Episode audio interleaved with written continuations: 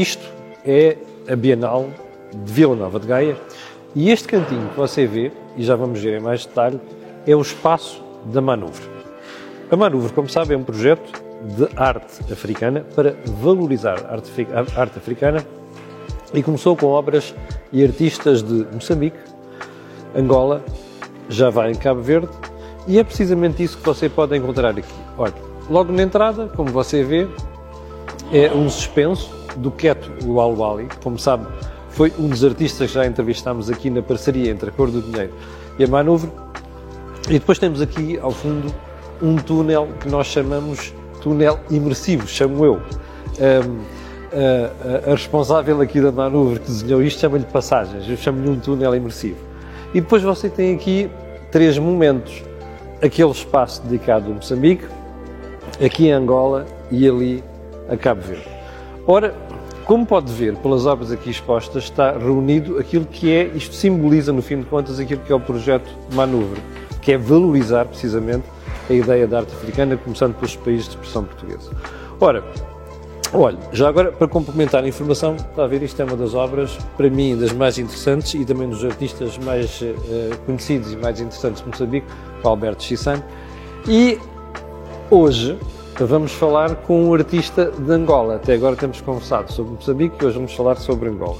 E o artista de hoje é o Nelo Teixeira, está ali sentado, ao pé de uma das suas obras mais icónicas, e é precisamente sobre essa obra e também pela, da sua carreira que eu vou conversar com o Nel Teixeira. Nel. Obrigado. Obrigado por esta conversa. Então Prazer vamos lá. todo meu. oh Nel, tu és conhecido como o artista carpinteiro. Vamos explicar às pessoas porquê. É, provavelmente é isto que as pessoas dizem, mas para quem me conhece de base, sabe que eu sou um artista. Um artista, sim. E... Mas tu, começaste, tu associaste e associas muito bem a carpintaria, digamos assim, o trabalhar a madeira e, e a arte. Sim, porque eu me senti muito cedo, quando comecei a aprender a carpintaria e ter contato com a madeira, Sim. eu me senti. Para aí, no princípio dos anos 90? 90. Nos anos 92 comecei a ter contato com a carpintaria. Em Sim. 93 fui fazer a ter o contato com artes plásticas, onde participei e convivi com vários artistas da nova, da antiga geração e consegui beber e consegui mexer um pouco a madeira, porque a madeira eu me senti que é uma coisa muito preciosa e é sagrada, então... É sagrada, dizes tu? Sim, é sagrada, porque é com a madeira que se faz o lápis, onde aprendemos o A e o U. Sim é da madeira que fazem a mesa onde temos as primeiras educações dos nossos pais, é da madeira onde vem uma cama para descansarmos e é da madeira que vem o caixão onde nos enterramos. É então a madeira eu está, pinto, está na base disto. Sim, eu pinto, convivo com vários materiais, mas a madeira tipo é a minha alma. Bom, tu começaste a trabalhar em Angola, tu és angolano, mas entretanto vieste viver para Portugal. Sim, sim. Portanto, trabalhas aqui agora e crias aqui agora. Porquê é que decidiste vir para Portugal? em situações econômicas uhum. E precisava também estar mais próximo com o movimento artístico que se acontece no mundo.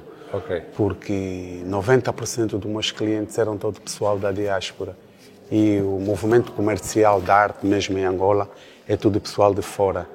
Então, eu como construo peça de alta escala, dificilmente as pessoas conseguiam tirar as peças de Angola. Quando tu dizes alta escala, temos aqui um bom exemplo. Sim, estou-me a referir nisso e... Como é que chama o nome da obra? Isto é o Homem Poderoso. Homem Poderoso, Poderoso. Sim, porque o homem tem muito poder. Hoje em dia vimos a destruição do meio ambiente uhum. e de muita coisa no mundo é o homem que é causador disso. Então o homem tem poder para construir e para destruir, para educar e para reeducar. Isto, um, Nelo, esta, esta obra que aqui está, vem na linha daquela obra que tu levaste à Bienal de Veneza. Sim, sim, vem. vem em 2015, salvo. 2015 foi... É, Portanto, tu não és artista qualquer, já expuseste na Bienal não, de Veneza. Não, sou artista. eu sou artista Conta, porque... Conta-me lá essa história de chegares à Bienal sim, de Veneza. A chegada da Bienal de Veneza é aquele conceito que eu crio. Eu gosto do B.B. King. Uhum. O B.B. King tem uma guitarra muito King. super afinada. Viu várias vezes em concerto. Sim, então eu tenho dito que eu vivo a vida inteira afinar o meu trabalho. Para qualquer dia, quando eu der um toque numa corda, o mundo sentir que aquilo está afinado. Então, é naquele processo de afinar onde consegui chegar até Veneza. Porque Angola tem muitos artistas. Artistas conceituados, uhum. artistas com nome. E eu admirei como é que seria eu estar a fazer a 15ª Bienal de Veneza como artista angolano, a representar Angola e na disciplina de escultura. E existem grandes escultores em Angola. É verdade. Sim, mas, mas aquilo é porque é o processo que eu fazia de afinar o trabalho e as pessoas estavam a sentir que aquilo. Tu sentes que a tua vida como artista mudou a partir do momento em que participaste na Bienal de Veneza? Sim, porque vivo disto. Passaste a ser mais conhecido, vendes melhor as obras? Não, muito, mesmo muito antes da, do, do meu aparecimento em Veneza, já tinha trilhos já estava a construir, por isso é que eu fui para e já lá. Tentavas, já, já tentavas viver da arte, digamos assim. E sempre vivi, porque eu sou artista, eu não trabalho por outra coisa. Olha, e esta, este, esta, esta, esta obra que aqui tens, uh, O Homem Poderoso, não é? como tu dizes, vem na linha. Vem da mesma. Dessa cola e vem para, para Veneza. E há alguma razão para isso? É porque te consegue aproximar mais do mercado comercial ou porque tu queres explorar esta veia artística agora? Não, isso sempre foi uma ideia de explorar essa veia, só que por falta de condições hum. parei um pouco, porque isso é um trabalho que carece de, ter um espaço maior. É verdade. Essa espécie, um ateliê, certo? Sim, um ateliê maior. Eu antes fazia tipo um metro 90, um metro e meio. Hoje subi quase dois metros porque eu participava. Aquilo tem mais dois metros, eu tenho 1,85 aquilo é mais alto Sim. que eu. É? eu partilhava o ateliê com um colega e o colega fazia basquete, tinha quase a tua altura. Sim. Então, eu estava né, a trabalhar sempre na minha média. E eu vi o meu colega e disse: Não, vou puxar alguém até aquela altura. E é, e, e é uma característica tua, é fazer estas obras, mas com uma escala maior. Sim, sim. E, e hoje tu chegas em Angola e qualquer um dos artistas que tiver a fazer um trabalho dessa linhagem perguntam sempre se veio da minha escola. Porque eu hoje saí de lá, deixei assistente, porque eu estava a fazer lá uma escola, tinha Sim. assistente. E muitos dos meus assistentes também já estão a ser conceituados lá. E uns seguem um pouco a minha linhagem, as pessoas conseguem.